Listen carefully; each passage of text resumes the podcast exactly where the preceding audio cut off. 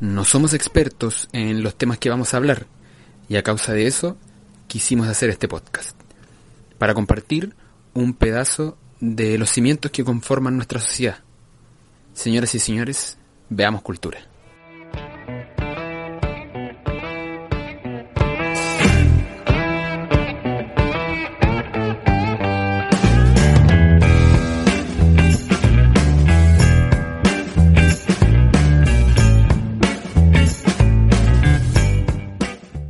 ¿Qué tal los amigos, los Felipitos? Estamos aquí en Veamos Cultura con una invitada pero maravillosa, increíble, compadre. Estamos completo, estamos súper contentos de este momento, ¿no, Gerardo? Sí, eh, muy contentos y emocionados, ansiosos por, por comenzar eh, ya pronto. Eh, tenemos a nuestra invitada América Paz, eh, artista, música, tiene varias facetas que ella no puede contar ahora mismo para que le damos el pase para que salude a la gente que lo va a ver. Te damos el Ahora pase. sí. Hola, hola a todos. Oye, muchas gracias por la invitación. Estoy súper contenta de que me hayan invitado a esta entrevista. Y bueno, como decían ustedes, soy bajista, cantante y compositora. Eso. Buenísimo. Buenísimo. Oye, esto es una ronda de preguntas, así que te invitamos a que te relajes. Nosotros tratamos de ser lo más buena onda posible, así que no es extensa, nada de eso. Bueno, tú sabes de manejo de público, me imagino, así que no te voy a, venir a enseñar yo, me que trepe. Oye, Con mira, cinco capítulos. con cinco capítulos. Oye, no, eh, partimos con una pregunta en realidad un poco seria. Dice, ¿existe mucho machismo en el mundo de la música? Y de ser así, ¿qué tan difícil ha sido entrar en ese mundo para ti? Cumpliendo la función que cumple. Eh, mira, existe, sí existe, pero creo que hemos ido avanzando. Creo que ya cada vez eh, es más eh, normal ver a más mujeres músicos en general, no solamente en el bajo, sino que en batería, guitarra, teclado. Eh, creo que se ha ido quitando un poco ese estigma de del ah, le da bien porque es mina, aunque igual sigue existiendo un poco, pero pero nada, o sea, en un principio sí eh, siento que me costó un poco entrar como al rubro, pero no solamente creo que tengo que ver el hecho de ser mujer, sino que quizás también eh, habían otros temas, como por ejemplo que yo empecé muy chica tocando, empecé a los 11 años, y me costó mucho entrar al rubro, por ejemplo, de los músicos sesionistas, que los músicos sesionistas son los que tocan con otros artistas o que participan en bandas tocando covers o cosas así. Entonces, claro, de repente eso era un problema, porque no solamente era que era mujer, sino que además era muy joven, entonces eh, quizás no existía como la confianza en, en personas que pudiesen contratarme, en decir, ah, ella puede hacer el trabajo bien, ¿cachai? Entonces, eh, esa de hecho fue una de las razones por las que al final terminé tocando en la calle, porque sentía un poco esa necesidad de que la gente me escuchara, como que sentía que no había espacio para mí y para lo que hacía. Entonces, por eso decidí como tocar en la calle. Oye, y, y teniendo en cuenta, nosotros conocemos esa realidad que tú muestras en las redes sociales, la hemos visto harto, eh, donde muestras la realidad de tocar en las calles. Cuando cuentas esa historia, pero nos podrías contar ahora cómo fue desde partir desde ese, desde ese punto de verse en la obligación de estar tocando en las calles a lo que estás haciendo hoy en día, sacando tu propia música, teniendo eh, canciones en Spotify y, y todo lo que hace tu, tu carrera. Bueno, en un principio, eh, mi sueño era efectivamente llegar a ser una gran sesionista. De hecho, no sé, mi sueño era ser bajista de la orquesta del Festival de Viña, ponte tú. ¿Cachai? Eso era como Mm. mi máxima aspiración. Pero el camino se, se fue dando muy complicado porque no había muchas oportunidades como para yo poder mostrar lo que hacía. Y de hecho, en un minuto pensé como en retirarme de la música. Así que empecé a buscar trabajos como trabajos normales, ¿cachai? Empecé a ver entrevistas ¿cachai? Empecé a a entrevistas y así como, no sé, como en un call center, ponte tuvo cosas así, ¿cachai? Claro. Y eh, en una de esas entrevistas, que me fue mal, venía de vuelta y eh, me encuentro con un baterista y un guitarrista que tocaban increíble en una esquina de, de Manuel Montt. Y me acerqué a hablarle y le dije, oye, tocan bacán y todo. Le dije, yo soy bajista. Eh, me encantaría tocar con ustedes. Como que fue algo muy del momento, ¿cachai? Y me dijeron, Bueno. ya, juntémonos en la plaza, ¿cachai? Eh, juntémonos en la plaza y, y llega con tu ampli. Y, y el, el guitarrista me dijo, yo te doy corriente, ¿cachai? Y yo en ese tiempo eh, no sabía así como mucho improvisar, pero sabí- me sabía algunos estándares de jazz, como que sí podía acompañarlos, ¿cachai? Y, y nos juntamos en la plaza y fue como a- amor a primer oído, ¿cachai? Como que, como que sonábamos muy bien los tres. Y eh, además ellos pusieron la cosita para poner la- las lucas, ¿cachai? Y la gente se empezó a juntar y, y dan monedas, ¿cachai? Y todo, y como que estábamos súper felices. Y claro, y me di cuenta de que se ganaba mucho dinero tocando en la calle, ¿cachai? Que en el fondo era una excelente alternativa. Así que dije, ya filo con buscar trabajo y voy a empezar a tocar con ellos. Y salíamos todos los días. Tocábamos entre 3, 4 horas diarias. ¿Cachai? Y, y, y era, y era súper bacán. ¿Cachai? Y en el fondo, o sea, incluso te diría que se gana mucho más que lo que te puede pagar un bar.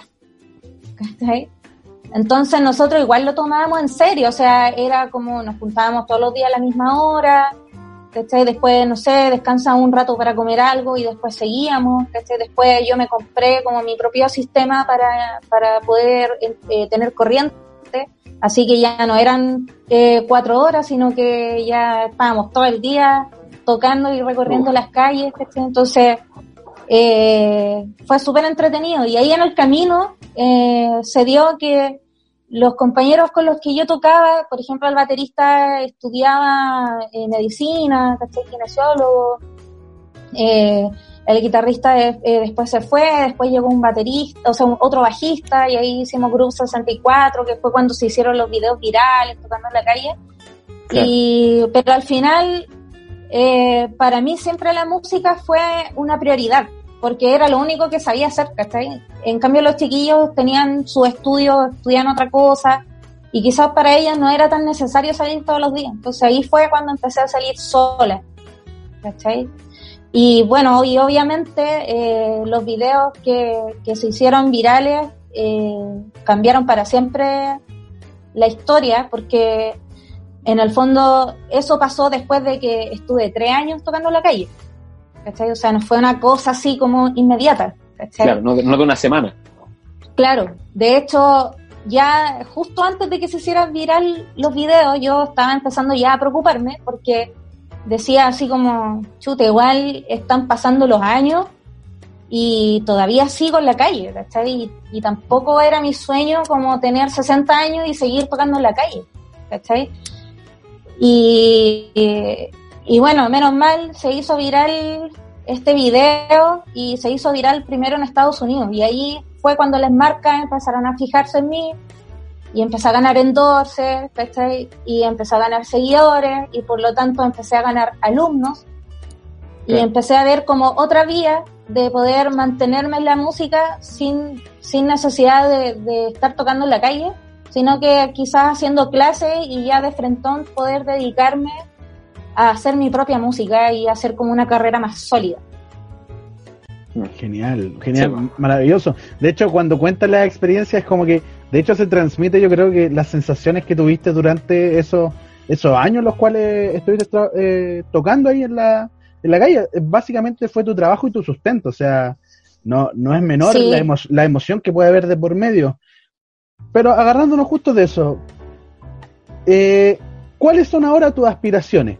¿Cuáles son las aspiraciones de, América ahora en, en la música? ¿Para dónde vas, crees tú? Mira, ahora igual está difícil porque obviamente no estamos como en la mejor situación a nivel mundial, ¿cachai? Entonces ya el hecho de no poder tocar en vivo es algo que a todos los músicos nos afecta y, a toda la industria que vive del espectáculo, O sea, no solamente los músicos, sino que road, manager, sonidistas, los bares, la gente que trabaja en los bares, ¿cachai? Es, es todo, es todo un cuento ahí que, que no es fácil proyectarse, más que hacer cosas eh, a nivel redes sociales, ¿cachai? Hacer videos y todo. Y, y ahora estaba más que nada enfocándome como en estudiar más, ¿cachai? Afortunadamente estoy con hartos alumnos, así que tampoco me puedo quejar, me siento muy afortunada de poder seguir trabajando con, con la música, pero también eh, aprovechando el tiempo, ¿cachai? Como estudiando, componiendo, estoy trabajando en un nuevo disco, y, y, obviamente mi sueño es poder llegar a más personas. O sea, yo tengo súper claro que la música que yo hago no es una música como muy masiva, pero sí me conformaría con que, no sé, después de que termine toda la pandemia, eh, lograr en un futuro tocar en un Nescafé y llenarlo. ¿okay?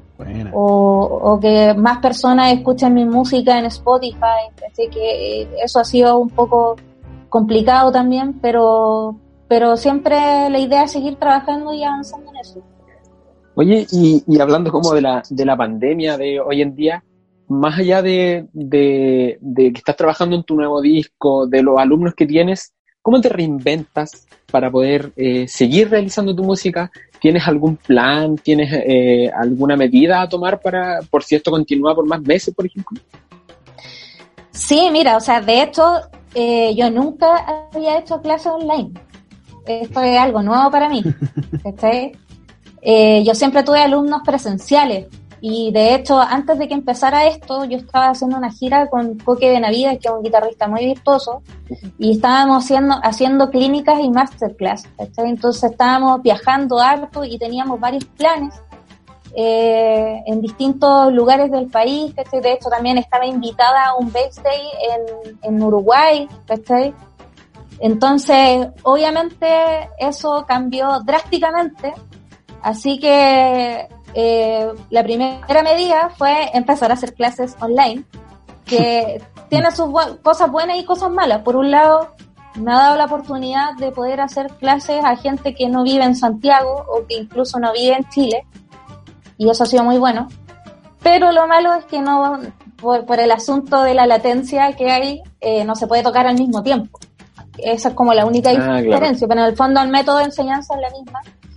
Y también haciendo eh, otras colaboraciones con otros artistas. Hace poco subí un, un video con, con un bajista que vive en Nueva York, que se llama Rudy, y subimos el video y fue bacán y se vienen otros otros videos también con otros artistas.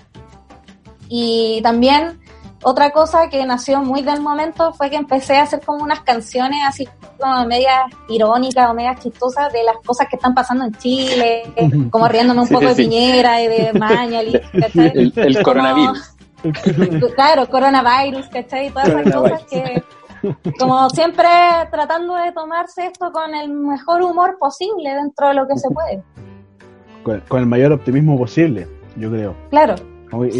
La gente yo creo que aprecia eso, de hecho te reconoce por, por ello, porque hay una, una buena onda de una buena onda saliendo de ahí. Si hubiera un artista el cual eh, depende del público, fuera un tipo más o menos tosco, no sería lo mismo todo lo contrario, pues tú entregas esa buena onda y yo creo que por eso también se te reconoce. Sí, pues. yo creo que eh, se demuestra en, en, lo compartido que fue el video de, del coronavirus y, ah, y, lo mismo la participación de la gente en los live que haces en Instagram y ese tipo de cosas que al final se ve que, que la gente que tiene ese aprecio, que, que el público te, te reconoce. Sí, bueno, de hecho también eso ha sido otro, otro asunto muy entretenido, el, los lives que empecé a hacer entrevistando a otros bajistas y que igual es una instancia muy bacán porque eh, son bajistas que yo admiro mucho. Entonces, mm. eh, con muchos de ellos no nos conocemos en persona, pero se dio la posibilidad, o sea, ellos humildemente han aceptado y, ha sido como súper exitoso el 54 Late Show. Así que esto también ha ayudado bastante como a mantenerme presente en el medio. Buenísimo. Oye, eh, te quería contar de que hubo gente que dejó preguntitas para ti. ¿Ya? Así que estas son, las, estas son las preguntas del público que, el público quiere saber. Eh, preguntan, según tu apreciación y sacándote la camiseta, ¿cuál es el instrumento más importante en una banda? Pucha, brother, no es por nada, pero es que el bajo es el instrumento más importante. Sí. sí? sí, es importante.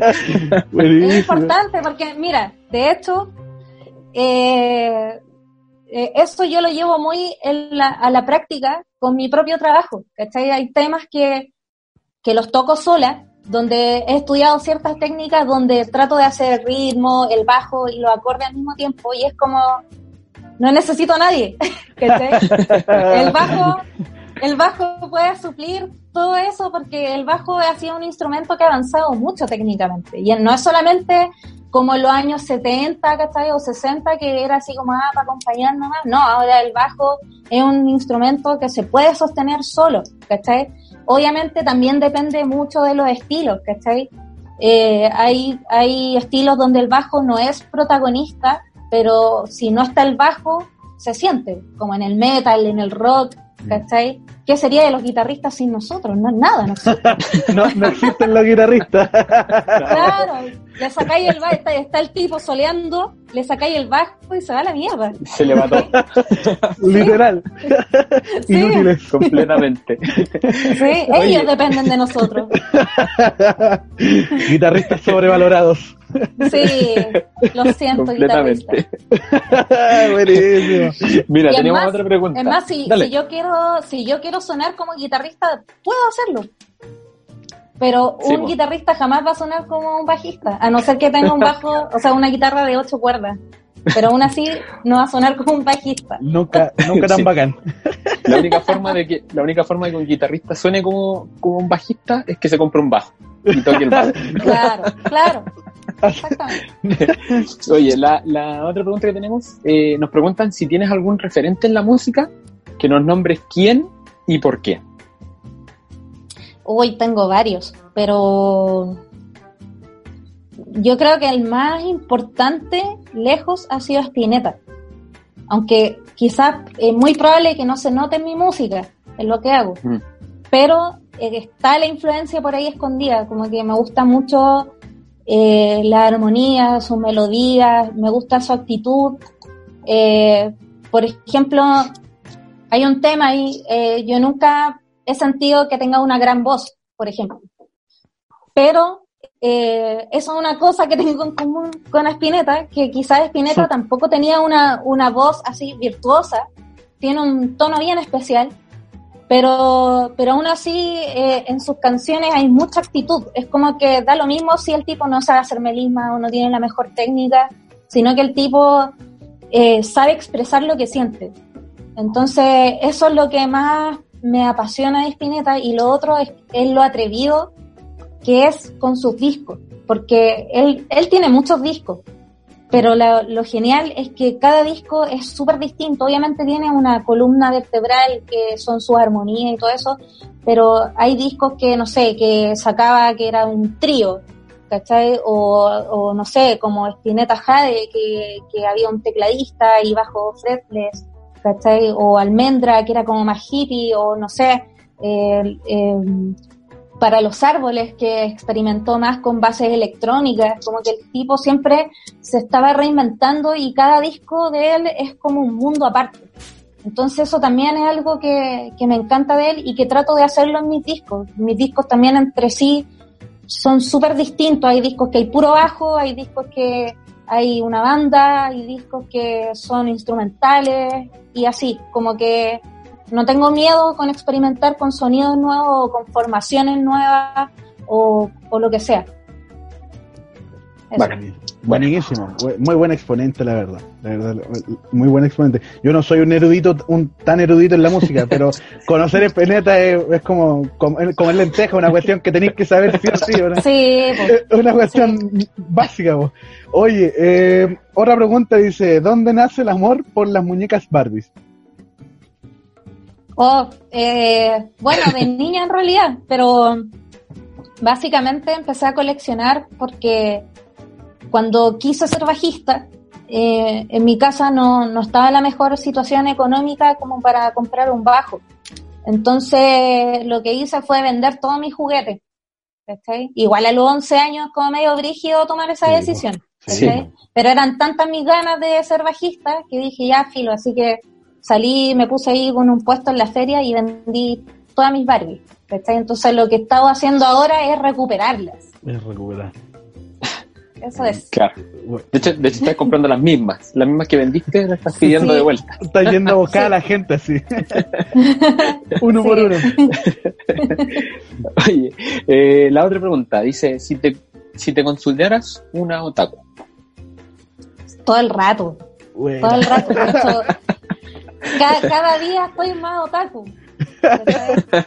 De hecho, en realidad el último disco que lancé eh, y también Kamikaze, que fue el penúltimo, fue como mi salida del closet del otaku, porque en realidad siempre he sido otaku desde chica, pero como que antes lo ocultaba un poco, como que encontraba que no, no, no era bueno hacer esa conexión con la música que hacía, no sé, como que lo tenía ahí piola, y un día cambié de opinión, cuando descubrí, empecé a escuchar mucho Vaporwave y y música que, que tiene que ver como con esas ramas, que es básicamente la música electrónica o remezclada de canciones antiguas japonesas, y que tienen todos estos sonidos que son como muy 8 bits y muy eh, Sailor Moon y como todas esas bolas, Entonces dije, ¿qué pasaría si hago, saco un disco que tenga que ver con esa temática?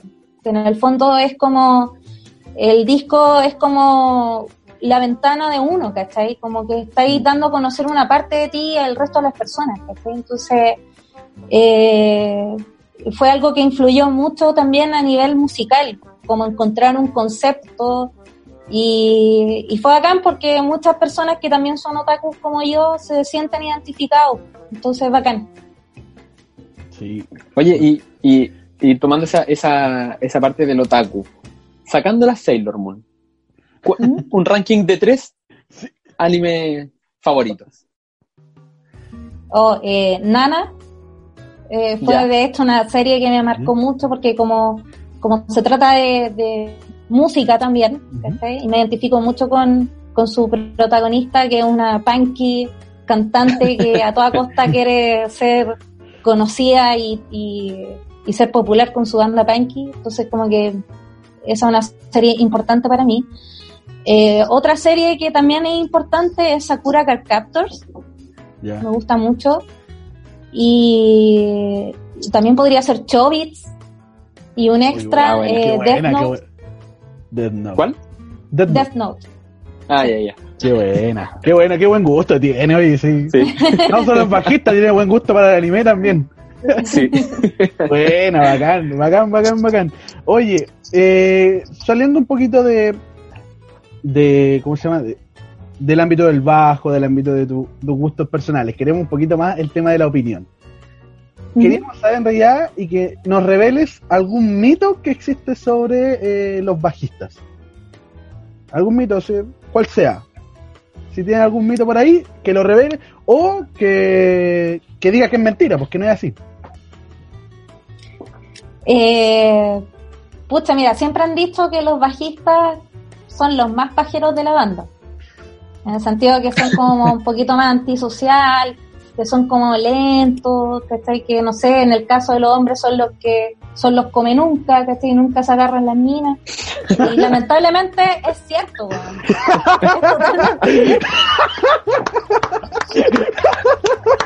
obviamente, obviamente me incluyo. Me incluyo, así como que es muy así. Oh, Nicolás se está riendo de mí, ¿cierto? Sí, me río de ti. Oh, el come nunca.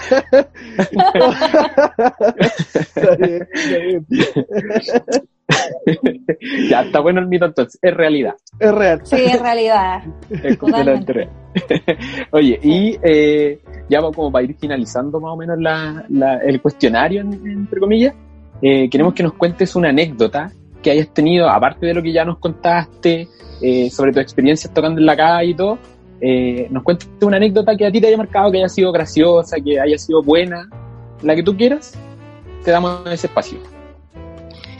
Pucha, igual tengo varias, eh, pero bueno, obviamente una de las cosas que más me ha marcado en el último tiempo fue el hecho de, de, tener la posibilidad de ir al NAM, que el NAM es una feria musical que se hace en Estados Unidos, en Los Ángeles específicamente, y que es donde se junta toda la industria musical y sobre todo, o sea, de todo lo que te puedas imaginar, tanto de marcas de instrumentos, que de hecho de eso es la feria, pero también van hartos managers y van los artistas que están endorsados por, por las marcas. Entonces, para mí fue súper cuático la primera vez que fui.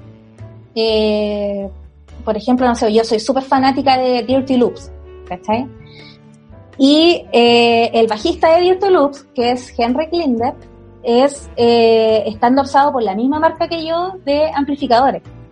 Entonces tuve la posibilidad de conocerlo, de tocar con él, ¿cachai? Como de compartir, pero es cuático porque onda, años antes, onda, yo siempre ahí en YouTube viéndolos, ¿cachai? Como, como que son, no sé, son cosas que uno nunca se va a imaginar, eh, no sé, nunca te va a imaginar como estar en una cena con esa persona, ¿cachai? Y con otros artistas, Billy Chihan, ¿cachai? Eh, pucha, un montón, está toda la industria y eh, Lewis, Thundercat, ¿cachai?